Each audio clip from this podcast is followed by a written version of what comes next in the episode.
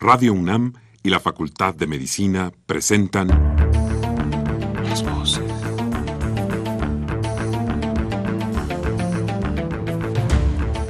Voces.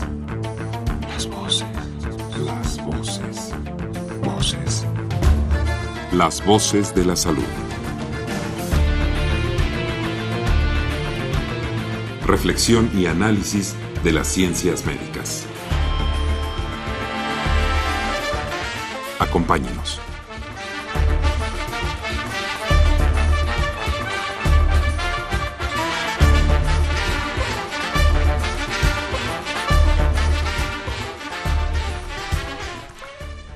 Muy buenas tardes, estimados radioescuchas. La Facultad de Medicina de la Universidad Nacional Autónoma de México y Radio UNAM tienen el agrado de invitarlos a que nos acompañen en su programa Las Voces de la Salud. Soy el doctor Andrés Aranda Cruzalta. El día de hoy para hablar sobre osteoporosis se encuentra con nosotros el doctor Aldo Iván García Contreras. Como siempre los queremos invitar a que se comuniquen con nosotros a través del teléfono 55 36 89 89 con dos líneas o bien al 01 800 505 26 88 Lada sin costo.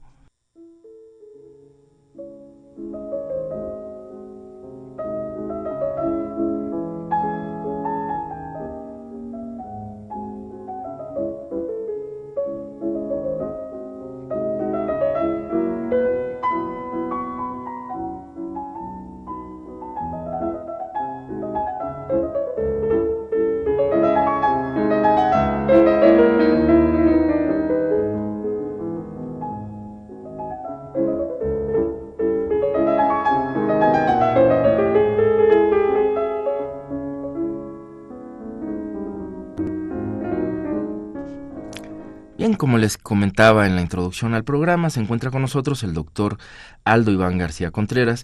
Él es médico cirujano, eh, egresado de la Facultad de Medicina de la UNAM.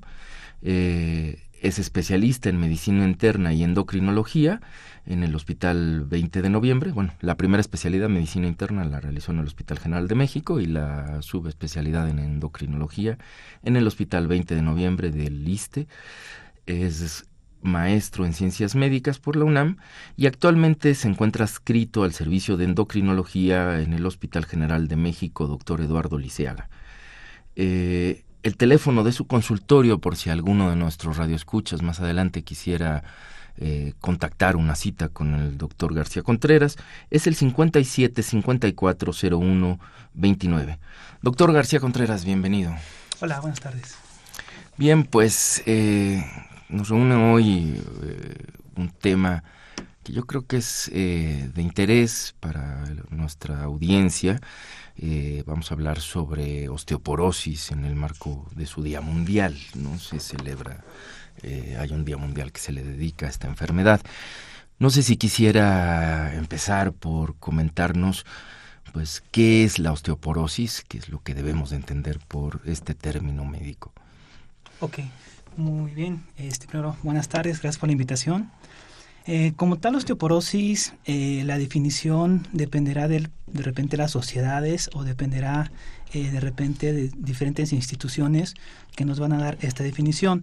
En general se comenta que como tal osteoporosis es una enfermedad ósea sistémica en la cual existe disminución de la densidad mineral ósea. Esto provoca una alteración en la microarquitectura del hueso y eso va a provocar que las personas sean predispuestas a padecer algún tipo de fractura, es decir, son huesos muy, muy frágiles. La definición suena un poquito, un poquito tal vez complicada. Así como, como un ejemplo podría ser que, mm, que nuestros huesos son como una red. Al fin de cuentas son como una red. Imaginémonos que tenemos una red en la cual está formada de pequeños huesos. Obviamente esta red está interconectada y bueno, la resistencia de esta red va a depender de la fortaleza de esos huesos que están interconectados y del grosor de, de esos pequeños huesos.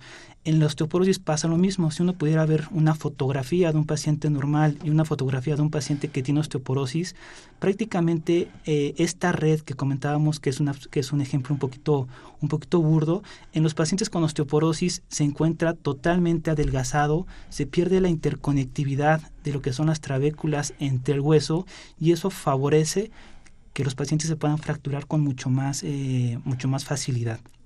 Bien, eh, yo quisiera, quizás para ir entendiendo mejor eh, la complejidad de esta definición y ir entrando al tema, no sé si podría usted darnos una idea de cómo de, cuál es la, arquitectura de un hueso. Es decir, yo entiendo que todos nuestros radioescuchas tienen la, idea de lo que es un hueso. Todo el mundo ha visto un hueso, este, probablemente si no de humano, pues al menos este, algún hueso animal. Pero eh, más allá, digamos, de la apariencia de la anatomía macroscópica, hay una, hay toda una arquitectura dentro del hueso que, que se conoce en términos eh, microscópicos, ¿no? Este, eh, que es donde se producen estos cambios de los que nos está hablando, ¿no? Eh, en términos generales, muy, muy llanamente, ¿podría explicarnos un poco cómo está construido un hueso por dentro, más o menos, para, para tener una idea? Creo que es hacia allá apunta la metáfora que, que decía, ¿no? Sí, por ejemplo, en general, por ejemplo, un hueso está formado de un hueso cortical y hueso trabecular. Si uno, por ejemplo, eh, pues, en el momento que el ejemplo que se viene a la mente es eh, la pieza de pollo, ¿no? Si uno de repente tiene eh, corta el hueso de una pieza de, de, un pollo, obviamente vamos a ver que alrededor de este existe un hueso que es un poquito más, más denso, un hueso más compacto que es el hueso cortical, que se más o menos representa el 80% de nuestro hueso en todo nuestro esqueleto. Y si nosotros nos fijamos en medio de este hueso de, pollo que partimos a la mitad, nos damos cuenta que es un hueso como un poquito poroso, ¿no? Este es el hueso trabecular, que más o menos es el 20% de nuestro hueso total. Nosotros en, de manera muy, eh, muy sencilla dividimos nuestro hueso principalmente huesos largos, en lo que es hueso cortical y hueso trabecular. En el caso de osteoporosis, muchas veces el que se lastima o el que se altera con mucho más frecuencia es este hueso, este hueso trabecular que, se, que, se, que se encuentra en medio. Eh, que es el que comentaba que está formando algunas trabéculas, que está formando cierta interconectividad. La red, ¿no? Esta cierta red. Que, mencionaba. Y como contábamos, da resistencia. O sea, si uno de repente pierde eh, o se adelgaza esta red o pierde interconectividad, cualquier estructura se hace más débil y no es la excepción del hueso.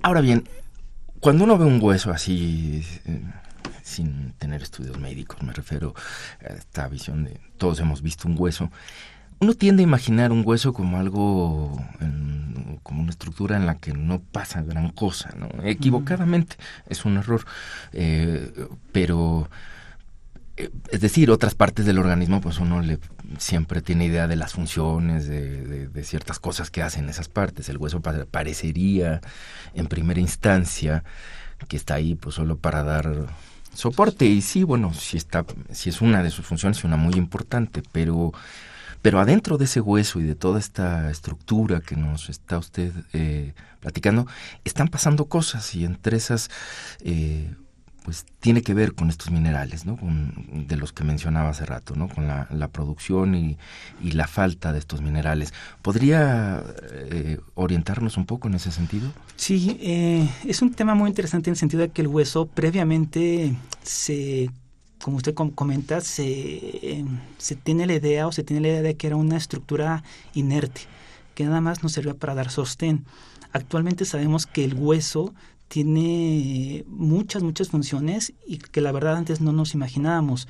Actualmente el hueso deja de ser una estructura inerte a ser una estructura totalmente dinámica. Por ejemplo, hablando no exactamente de sostén ni de calcio, por ejemplo, el hueso es el principal regulador del fósforo en nuestro cuerpo. ¿Cómo le hace? Rige o le ayuda al riñón para llevar cierta regulación del fósforo en nuestro cuerpo. Eso antes no nos lo imaginábamos. Actualmente se está investigando y se sabe que el hueso también tiene mucho que ver en la regulación de la glucosa. Son, por ejemplo, dos, son dos ejemplos en los cuales, eh, pues bueno, previamente no teníamos este, este concepto. El concepto más, eh, el más común es, por ejemplo, que es una estructura de sostén. Y como tal, también eh, es bien sabido que el hueso está formado de calcio, de fósforo, de magnesio, de sodio en su parte mineral y que bueno, es nuestro principal reservorio de calcio, es nuestro principal reservorio de fósforo, es un buen reservorio de magnesio y cuando requerimos calcio a la circulación, pues bueno, tenemos casi casi un kilogramo de calcio en nuestro cuerpo disponible para que éste pueda ser este pasar a la circulación y no caer en algo que se llama hipocalcemia.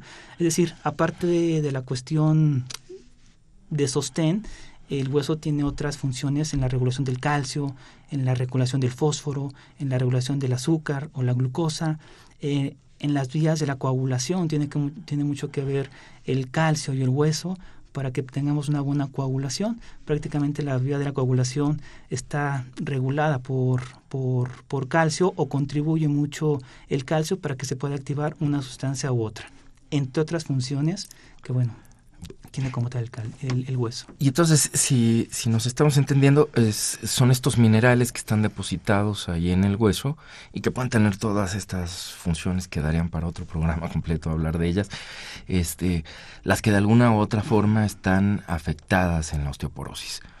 Es, eh, de alguna manera ahí está la afectación, pierde su densidad, por tanto, esta matriz, esta parte del hueso es la que ha perdido esta densidad, un poco el ejemplo que nos daba al principio. Y eso es más, eh, eso es lo que va afectando, digamos, al, enfermo de, osteoporosis. Sí, aquí por ejemplo, eh, en la cuestión de, osteoporosis lo que existe es, eh, es pérdida de la densidad mineral del hueso. Es decir, esas trabéculas, esa red se empiezan a adelgazar.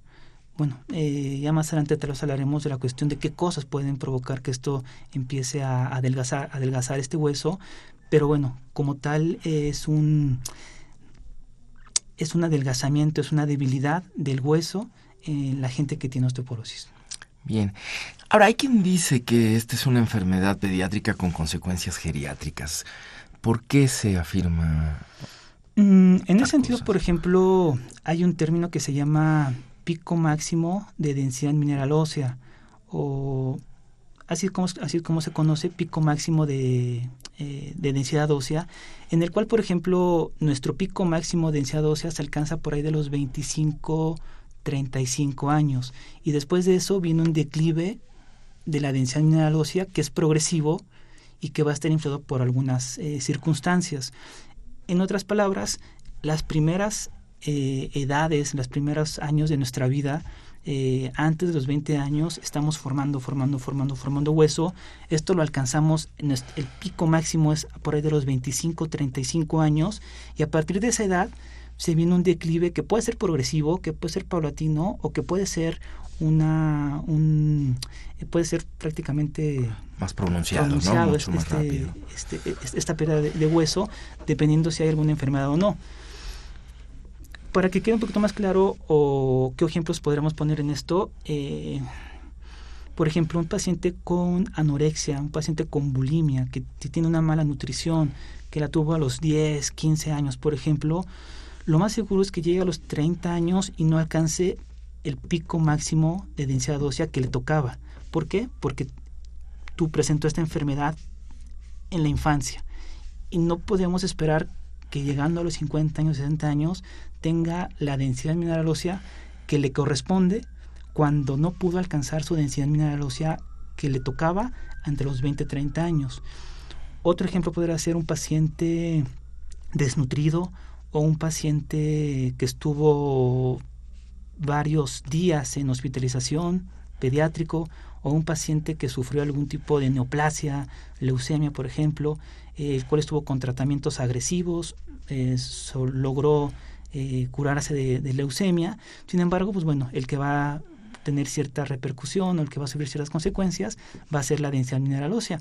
Les repito, lo más seguro es que al final de la al final de, no sé, de 50 años, 60 años, no, este paciente no alcance su, su densidad mineral ósea que le tocaba. ¿Por qué? Porque al inicio fue muy importante los primeros años de la vida están asociados con todo esto que comenta, todo, digamos, todo lo que tiene que ver con el crecimiento y desarrollo del niño. Y de ahí quizás la importancia en insistir a quienes nos están escuchando en lo relevante que es eh, pues estas consultas de crecimiento y desarrollo, que son consultas en donde el niño no está enfermo, pero que lo llevamos al pediatra, pues precisamente porque va vigilando su curva de crecimiento y desarrollo y puede detectar de manera más o menos temprana si es que está si se desplazan ahí las percentilas, si es que hay algún problema, que más tarde pudiera, pudiera algunos de estos más tarde pudieran tener repercusión precisamente en la alcanzar o no este pico máximo de densidad mineral ósea. ¿no? eh, Ahora bien, ya instalada la osteoporosis, ¿se sabe en qué tipo de, pacientes es más frecuente, quiénes la padecen más y por qué razón existe esta asociación? Sí, en general, por ejemplo, osteoporosis la, tenemos muy en mente que es una enfermedad eh, del adulto mayor eh, con predisposición tal vez al sexo, al sexo femenino. Sin embargo, cualquier persona puede padecer eh, lo que es osteoporosis. ¿Por qué de repente se ha pensado o se, encasilla a la mujer de tercera edad o adulto mayor eh, que tenga más propensión a ser eh, a, tener osteoporosis? Porque precisamente la menopausia, que es el cese prácticamente de los estrógenos en la mujer, es un estado en el cual el hueso empieza a, deteriorar, a deteriorarse. En otras palabras, los estrógenos cumplen cierta función sobre el hueso para poder regular tanto la formación y degradación del hueso. Cuando la mujer deja de tener estrógenos suficientes en, en la circulación, empieza a haber cierto desajuste y empieza eh, a degradarse más hueso que el que se empieza a formar en un paciente, por ejemplo, con menopausia. En ese sentido, eh, al existir mayor degradación que formación, estos, el hueso se empieza a adelgazar, se empieza a perder esta interconectividad que hablamos al inicio y es un hueso mucho más frágil. Sin embargo, eh, existen enfermedades que nos van a predisponer a osteoporosis. En ese sentido, cualquier persona podría eh, tener osteoporosis si es que cuenta con algún otro diagnóstico. Nosotros clasificamos osteoporosis principalmente en tres, en tres tipos. La tipo 1, que es la posmenopáusica, la tipo 2, que es la que está relacionada con la edad, y la que es la tipo 3 o secundaria, en la cual eh, otras enfermedades van a provocar que un paciente tenga osteoporosis, como cuáles, por ejemplo, enfermedad de Cushing o hipercortisolismo, hipertiroidismo, hipotiroidismo, entre otras. Bien, eh, hay series estadísticas, eh, digamos, todo este es el aspecto teórico del papel que juegan las hormonas en el hecho de que se piense que, en las mujeres, pues es... Eh, esta es la razón por la cual en las mujeres son un grupo particularmente vulnerable. Eh, pero además se cuenta con estadísticas que nos hablan un poco de los de los grupos que, que maladancia efectivamente sí son más las mujeres que presentan osteoporosis que hombres. Hay, hay diferencias en, en cuanto a estudios. Prácticamente por ejemplo la relación mujer hombre va 1 a 8 1 a 6 por ejemplo algunas algunas series es decir si está muy encasillado que la mujer está eh, tiene mayor predisposición a osteoporosis por otra parte, y bueno, ese es este otro punto, eh, el hombre ha estado un poquito olvidado, ¿no? O sea, no quiere decir que al hombre no le vaya a dar osteoporosis. El hombre también, sin que tenga exactamente alguna causa secundaria de osteoporosis, el hombre por ahí de los 70 años, 75 años, eh, también empieza a tener un pérdida, una pérdida importante de su densidad mineral ósea. Eh, por la misma edad, hay cambios muy importantes que van a repercutir en el hueso con respecto a la edad y el hombre también va, va a padecer lo que es osteoporosis. Eh, pero bueno. Este entraría eh, dentro de la clasificación que mencionaba hace un rato en el grupo 2. En el grupo 2, por ejemplo, eh, relaciona con la edad, ¿no? Pero por alguna razón al hombre como que lo hemos olvidado o lo excluimos de osteoporosis, cuando eso tal vez era un error. O sea, tanto hombre como mujer pueden tener osteoporosis. Estoy de acuerdo que en la cuestión de la menopausia es un punto muy importante para que eh, es un punto muy marcado el, cese de estrógenos y con eso el deterioro de la, de la formación del hueso, pero el hombre, por el mismo eh, estado de, eh, de crecimiento o, o, la misma edad, va a ser un estado en el cual también va a tener predisposición a, tener osteoporosis. Bien. Ahora bien, una vez que se presenta la osteoporosis, eh, ¿cuál es el cuadro clínico eh, que, nos sugiere pues la presen que, que, está la presencia de, osteoporosis? ¿Es posible clínicamente acercarse? Es un tanto difícil, ¿no? Sí, es un poquito difícil. Datos característicos de osteoporosis es una fractura por fragilidad, por ejemplo, ¿no? Pero eso ya es un poquito tardado ya el, diagnóstico. Es decir, es como por ejemplo de hipertensión arterial sistémica. Si yo voy a diagnosticar a un hipertenso cuando ya tuvo un evento vascular cerebral, pues un poquito tardado eh, mi, abordaje. Pero a lo mejor antes no me dio ningún, ningún tipo de sintomatología. En osteoporosis, la verdad es que no hay muchos datos clínicos que nos puedan eh, hacer pensar en que un paciente tiene osteoporosis. Hay algunos datos como por ejemplo el que la gente empieza a perder estatura, ¿no? Se comenta que por ejemplo 3 centímetros eh, de disminución o pérdida de estatura de una persona hablaría de que bueno, a lo mejor esas vértebras se están eh, compactando, se están aplastando, por decirlo así, son fracturas por aplastamiento y esas personas podrían eh, pensar que, bueno, pudiéramos pensar que tiene osteoporosis. No es raro la paciente que llega con nosotros y dice, doctor, le tuve que subir al dobladillo dos, tres centímetros porque ya no me queda mi pantalón, ¿no? Muy marcado o muy leve, que como que conocemos médicamente como sifosis, en la cual los pacientes se van encorvando. Ese es otro dato que nos, que nos podría hacer pensar que las vértebras, eh, ya sea torácicas, lumbares, se están aplastando eh, y les repito, son como fracturas por aplastamiento, ¿no? Eh, fuera de ahí, la verdad es que es un poquito difícil poder pensar en que alguien tiene osteoporosis. Existen unas cosas, una cosa que se llama fracturas por fragilidad, ¿no? Estas fracturas por fragilidad son un término muy importante. Estas fracturas por fragilidad son aquellas fracturas que se presentan cuando alguien cae de su propia altura por lo regular. Es decir, si alguien va por la vida, de repente se tropieza y se fractura el antebrazo, no es tan común, ¿no? Es como que un foco rojo que habría que tener eh, en mente para ver si este paciente no tiene, no tiene osteoporosis. Eh, tengo algunos pacientitos que de repente se bajan del taxi, eh, giran y se fracturan la cadera. Eso no es normal. Nadie va por la calle, gira la cadera, se fractura y es como si nada. Eso es, eso es, un, es un foco rojo, es una fractura por fragilidad. Son como que datos que nos pudieran hacer pensar en, osteoporosis. ¿no? Eh, y bueno, ese, ese término de osteoporosis por fragilidad es muy, muy importante. De ahí en fuera, de estos datos clínicos, podríamos tal vez pensar, ¿no? O sea, hay factores de riesgo al cual alguien pudiera tener algún tipo de enfermedad eh, o, perdón, o perdón, mejor dicho, hay factores de riesgo para que alguien pueda padecer lo que es osteoporosis, ¿no?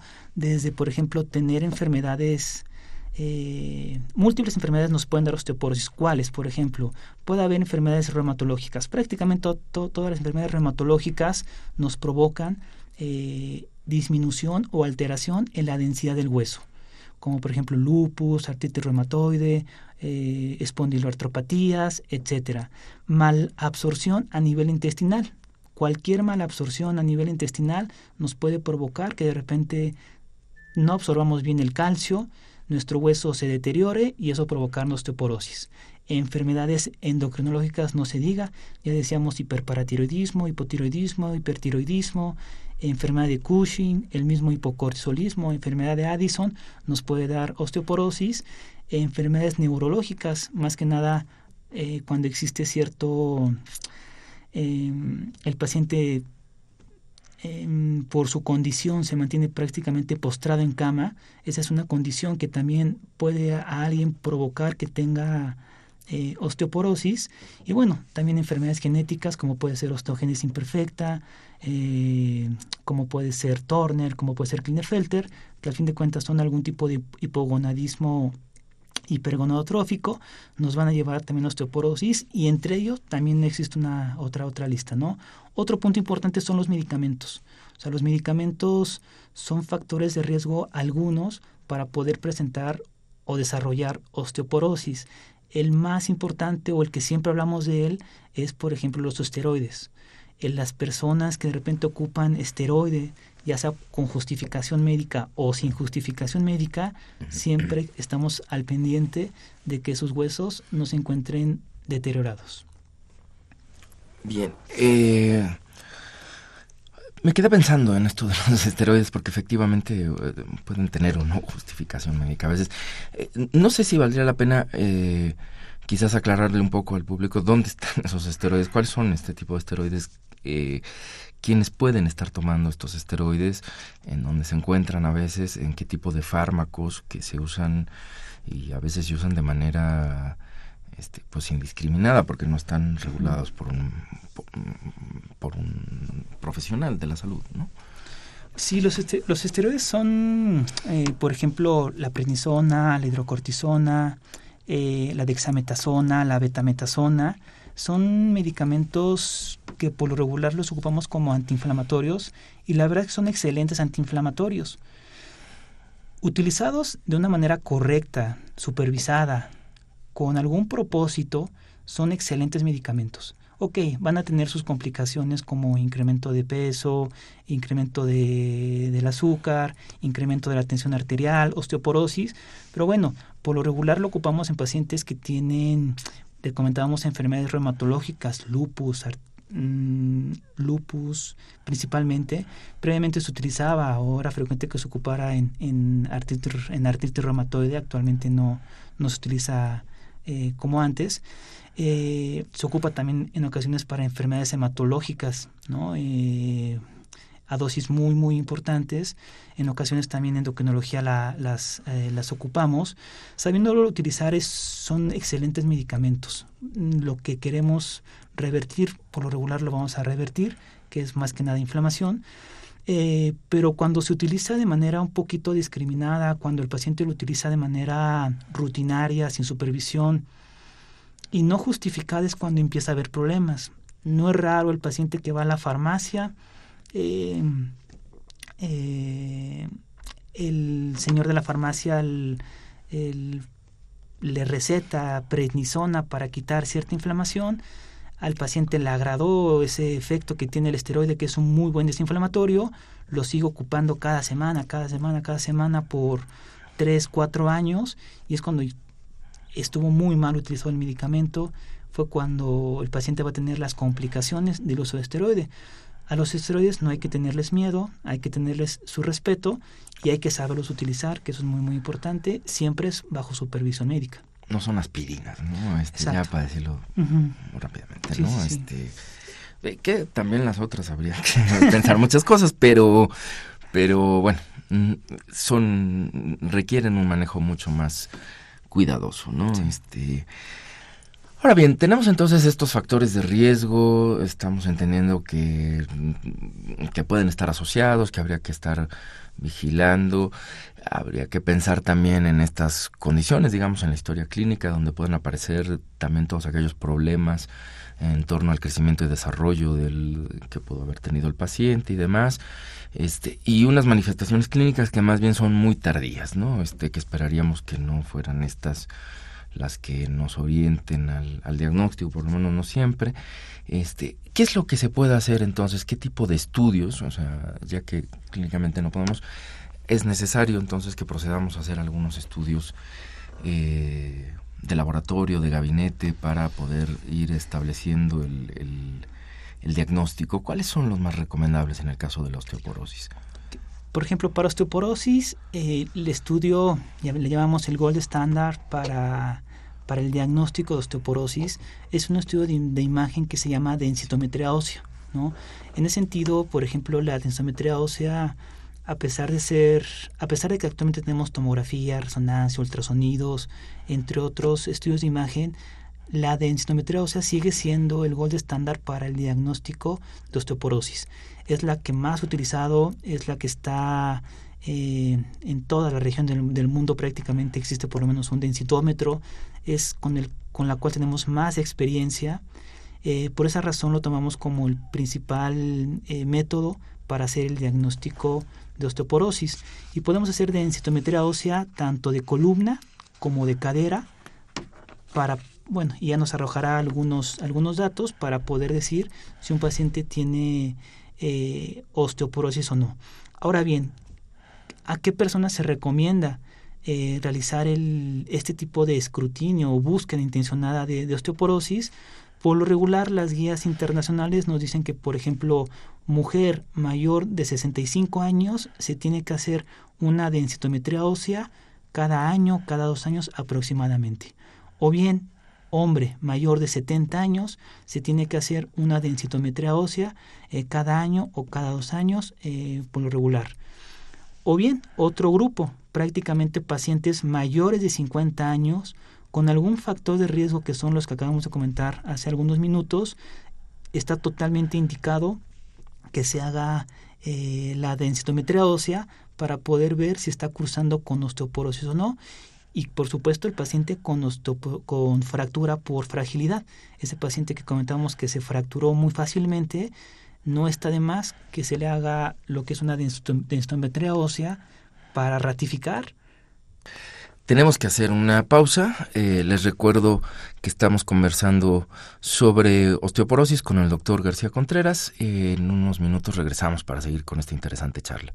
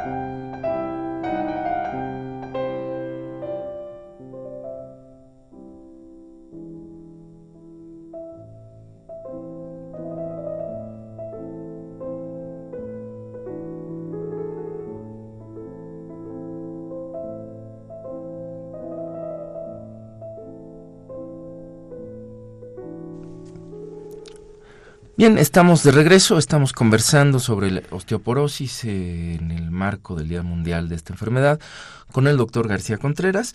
Eh, antes de volver a la charla, yo quisiera dar eh, lectura a algunos avisos.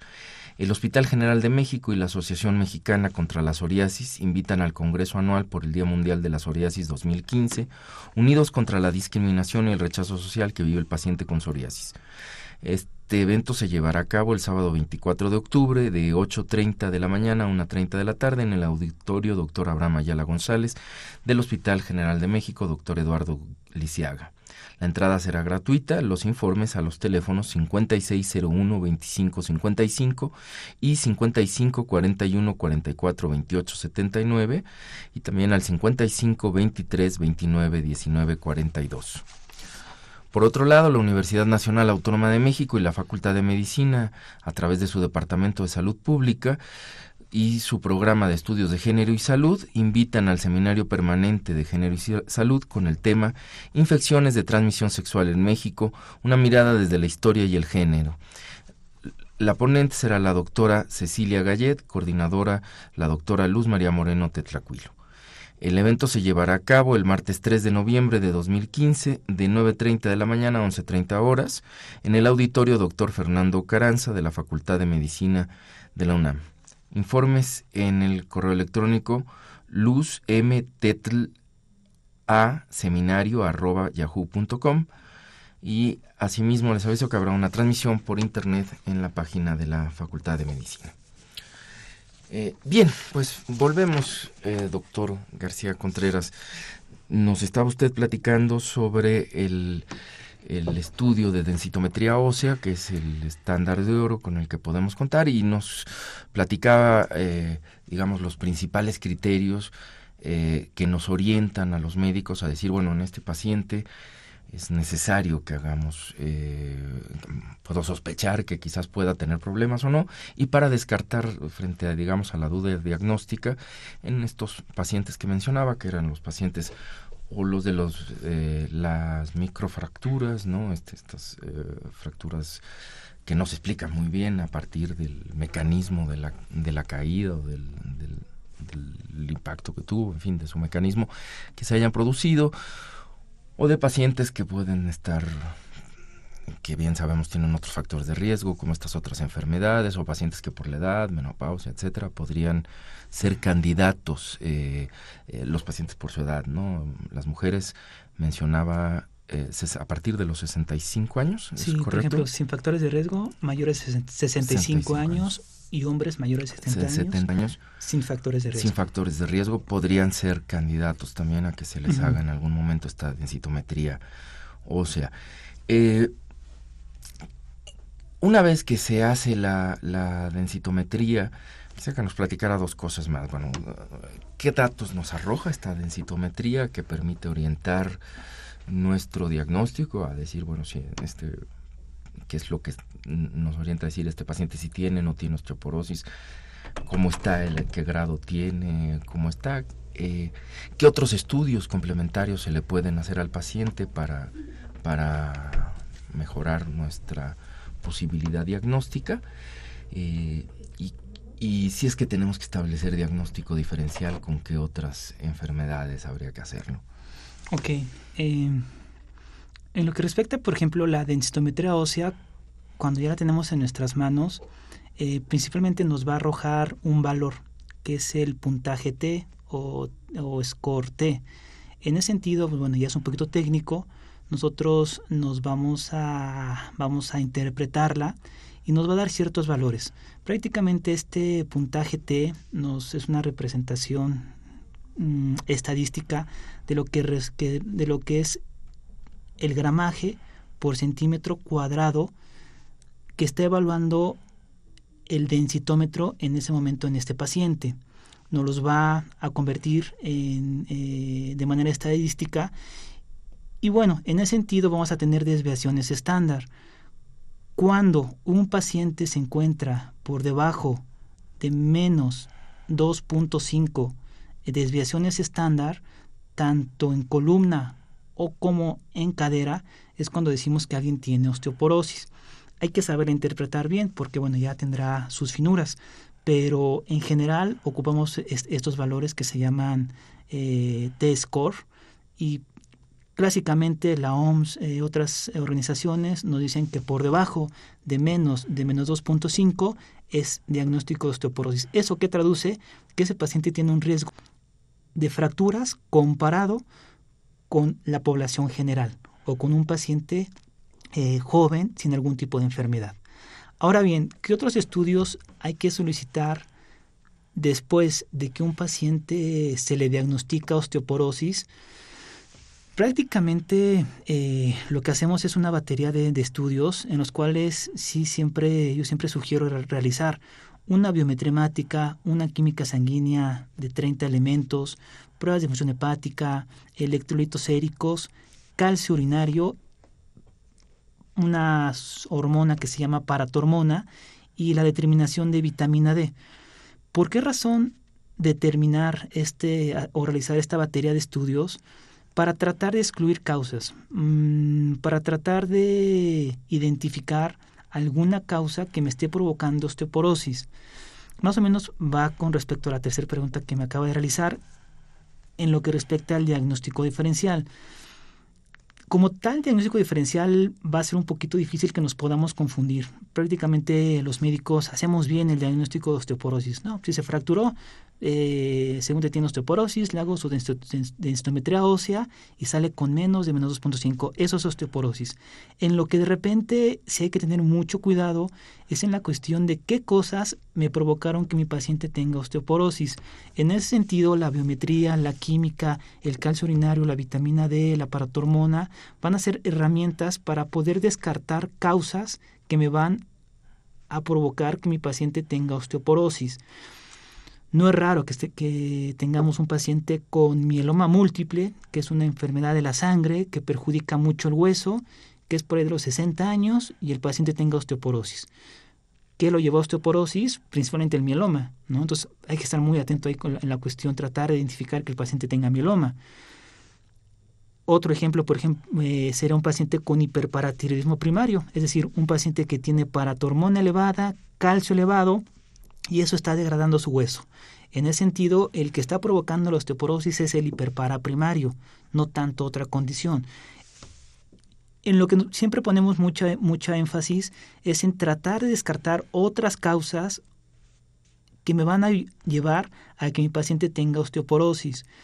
Y no es raro. Eh, por ejemplo, eh, hemos tenido pacientitos, principalmente en el Hospital General de México, en el cual eh, se les ha diagnosticado enferma de Cushing, se les ha diagnosticado hiperparatiroidismo, acromegalia, hipercalciuria, otras condiciones que los orillaron a tener osteoporosis y el tratamiento es totalmente distinto. Puede ser quirúrgico, dependiendo de la condición que tengan. Y bueno, osteoporosis sí forma parte del cuadro, pero en ese, en, ese sentido nos enfocamos más a tratar la causa principal, ¿no? La entidad primaria que está detrás de esto, ¿no? Sí. Tenemos eh, algunas preguntas del público. Eh, si le parece bien, voy a darle lectura. Es eh, el señor David Santiago, de 63 años. Nos, además del tratamiento para esta enfermedad, ácido, ácido perdón, alendrónico, ácido fólico, calcitrol y calcio efervescente.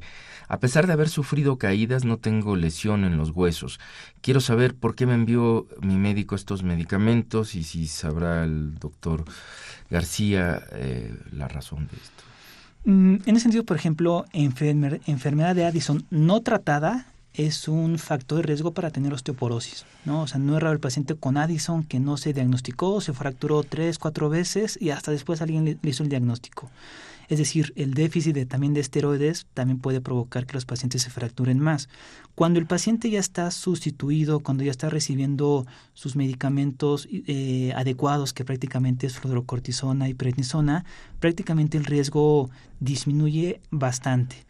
Sin embargo, pues bueno, ya eh, se tendrá que ver si su médico le tomó alguna densitometría ósea, cómo se encontraba su T-score o entre otros parámetros. Hay otra cosa, hay otro término muy, muy importante que se llama la calidad del hueso. Una cosa es la cantidad que yo tenga de, densidad mineral ósea en en mi hueso y otra cosa es la calidad que yo tenga de mi hueso.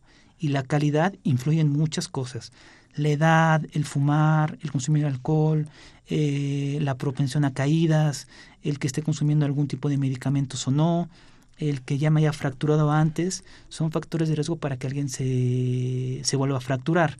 En ese sentido, habrá que valorar eh, eh, por qué razón se dejó este, este medicamento y, bueno, seguramente ha de ir por algún T-score debajo de menos 2.5 o porque su riesgo de fractura es muy elevado. Bien.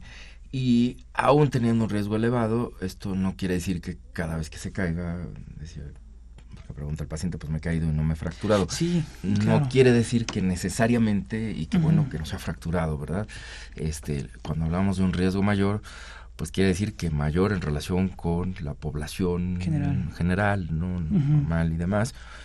Pero bueno, como siempre en estas cosas, pues los eventos particulares a veces no, no siguen las tendencias estadísticas, ¿no? Este, sin embargo, pues, lo ideal es que siga viendo a su, a su médico. Y si tiene dudas, si no, pues que busque una segunda opinión.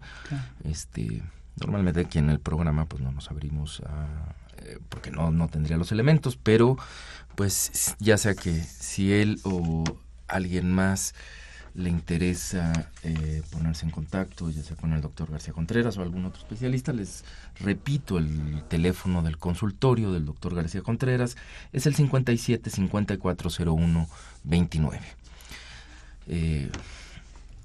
la señora Verónica Cervantes, prevenir la osteoporosis desde la infancia, de qué manera puede ser la prevención y si tiene que ver con antecedentes genéticos. Ok es algo también muy interesante. Por ejemplo, está actualmente bien estudiado que el 80% de la predisposición para que alguien tenga osteoporosis está marcado genéticamente. ¿no? O sea, la verdad que es un porcentaje bastante, bastante alto. Actualmente ante la genética no podemos hacer muchas, muchas cosas, tal vez en un futuro, ¿no? Pero actualmente no podemos hacer mucho si tenemos ese porcentaje tan alto de, predisposición para, osteoporosis.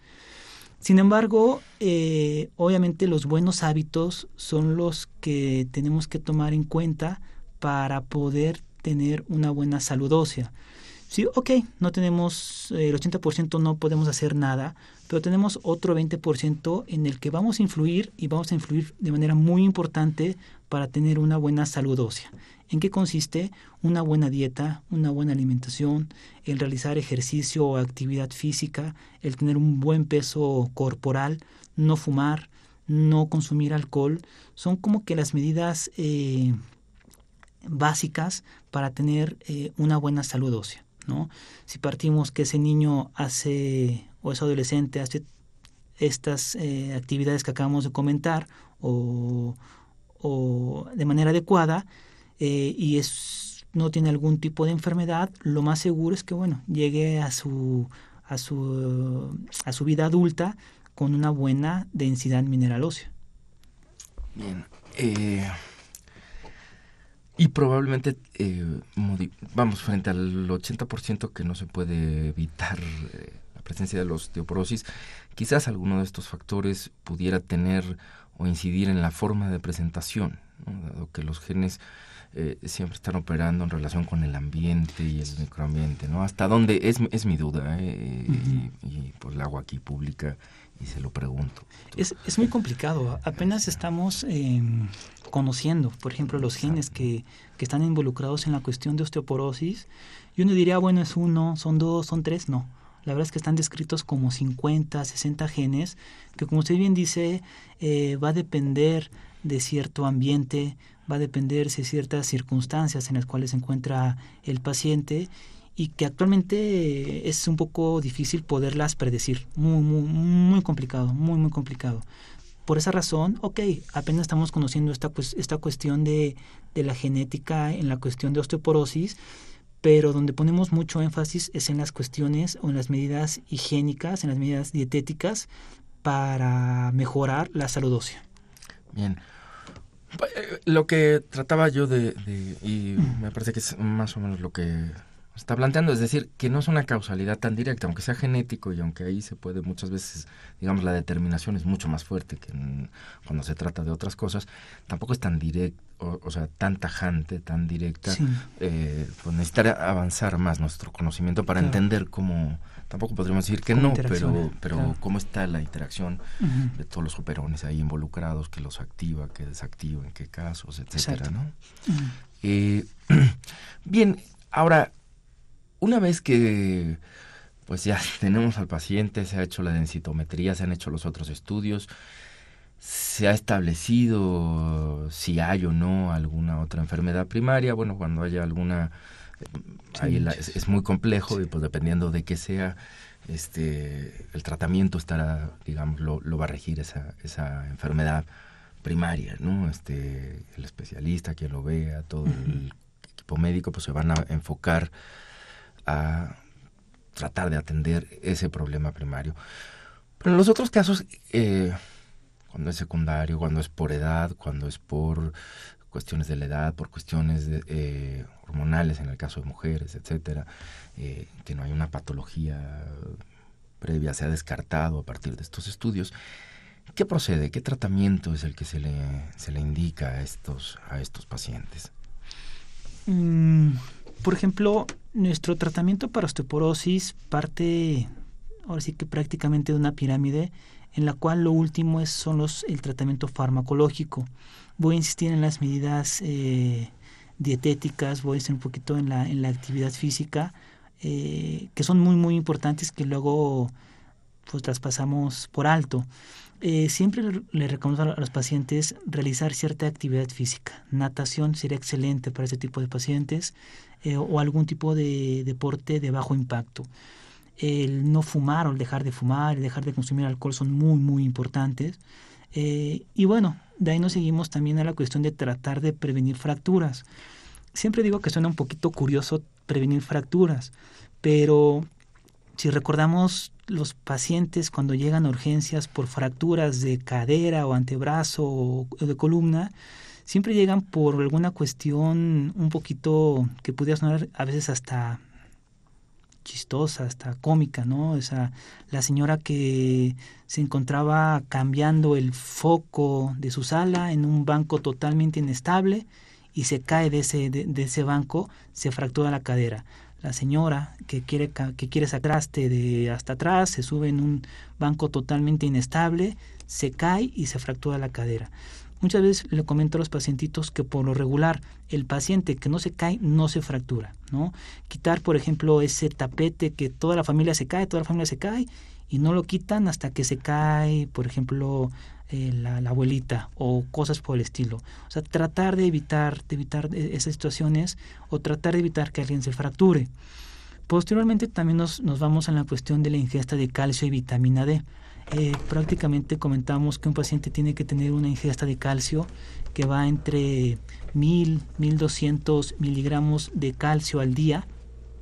Muchas veces si el paciente no lo logra, se da algún suplemento de calcio tenemos tanto carbonato como citrato de calcio eh, disponibles para poder dar ese aporte extra. Perdón, ¿en qué alimentos pueden encontrar nuestros eh, radioescuchas el calcio? O bien, o bien alimentos eh, clásico leche o derivados de leche, ¿no? Yogurt, eh, crema, quesos, tortillas es una buena fuente de, de calcio, al igual que frijoles son una buena fuente de calcio. ¿no? Sin importar la edad que tengan, eh, es bueno que, lo, que consuman este tipo de alimentos? Por regular siempre se aconseja, incluso mientras más pasa la edad, muchas veces nos quedamos cortos en nuestra ingesta de, en nuestra ingesta de calcio. Se calcula que aproximadamente una dieta eh, mexicana estará entre 800 miligramos, 600 miligramos de calcio al día. Nuestro requerimiento al día va como de 1000, eh, 1200, ya da desde 70 años. Eh, y por lo regular casi siempre estamos dando un suplemento de calcio al paciente que tiene osteoporosis. Obviamente hay que individualizar. Va a haber pacientes que tienen una muy buena ingesta de, calcio y no, y no hay necesidad. O va a haber pacientes que están eliminando calcio por la orina y no hay que darles calcio como tal. La otra parte es la vitamina D. La vitamina D es otra, es una, es una hormona prácticamente en la cual eh, le ayuda al hueso para que también tenga una buena salud ósea. La vitamina D también la podemos encontrar de manera en los alimentos, por ejemplo, hígado, eh, por ejemplo, salmón, la yema de huevo, eh, también quesos y de, leche o derivados de la leche van a tener una muy, muy, muy buena fuente de vitamina D. Sin embargo, la vitamina D, pues bueno, nosotros como tal la sintetizamos en nuestro cuerpo. Eh, la vitamina D la conseguimos a partir de la exposición del sol y en nuestra piel es donde sintetizamos una muy buena cantidad de vitamina D. A pesar de eso, el déficit de vitamina D no es raro, ¿no? A pesar de que nuestra piel es la que genera la vitamina D, el déficit de tener este de padecer déficit de vitamina D no es raro por la cuestión de que muchas veces estamos no estamos tan expuestos al sol, ¿no? Eh, pasamos la mayor parte de nuestra del día en un, en un hospital, por ejemplo, o en una oficina o en la casa y pocas veces nos da el rayo del sol. Pero bueno, como tal, la exposición del sol es muy buena en ese sentido para tener una buena cantidad de vitamina D. Y ya tomando en cuenta todo esto, calcio, vitamina D, medidas higiénico-dietéticas, nos vamos al tratamiento farmacológico. Actualmente existe un arsenal muy importante de medicamentos para osteoporosis. Actualmente tenemos prácticamente seis diferentes familias de medicamentos para osteoporosis, eh, que bueno, eh, que los únicos beneficiados aquí van a ser los pacientes porque podemos individualizar cada caso y podemos eh, tratar de manera un poquito más objetiva o un poquito más precisa a ciertos pacientes. Bien, estamos casi por terminar. Tenemos algunas llamadas que nos han llegado del público. Quisiera darle rápidamente leída a todas y eh, si quiere al final comentar algo, doctor. Bueno, me piden que repita el teléfono de su consultorio, ya lo había hecho, pero con gusto, es el 57 5401 29, doctor Aldo Iván García Contreras. La señora Berta eh, Aguirre, de 69 años, nos dice, ¿El estudio de la densitometría ósea sale información sobre calidad del hueso o existe otro estudio para saberlo? No, eh, ahí solamente ocupamos una herramienta que se llama FRAX, eh, en la cual nos da 11 puntos y nosotros ya interpretamos el riesgo de que un paciente... la señora Hilda de San Román nos dice, uno piensa en la alimentación cuando oye hablar de una enfermedad como la osteoporosis eh, ¿Qué importancia tiene estar bien nutrido? ¿Qué pasará con los niños que actualmente consumen tantos refrescos, comida chatarra y procesada? Y en fin, sigue por ahí. Creo que justamente estaba, bueno, hemos estado insistiendo bastante sobre lo que es el papel de la, de la eh, alimentación. Nos vamos, doctor Aldo Iván García Contreras. Este, le agradezco mucho que haya estado por aquí. No quisiera eh, que nos fuéramos sin antes hacerle una pregunta más.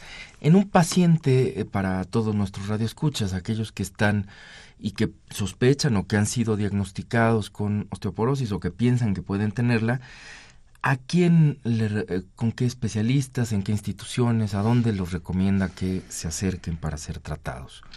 En punto de vista, el endocrinólogo, el médico internista son las, eh, los profesionistas eh, especialistas adecuados para tratar este, este, este tema Posteriormente se podrá referir al paciente a diferentes subespecialidades, ¿no?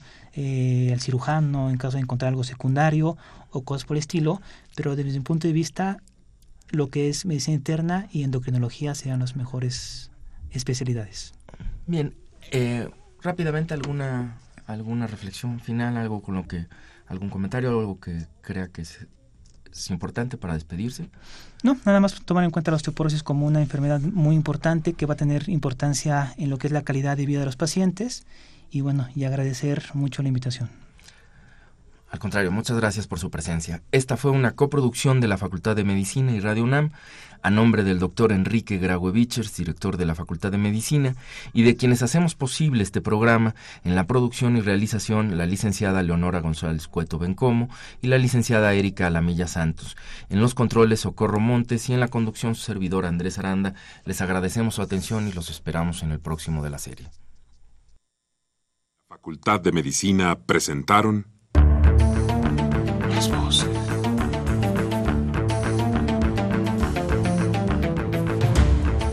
Voces. Las voces. Las voces. Voces. Las voces de la salud.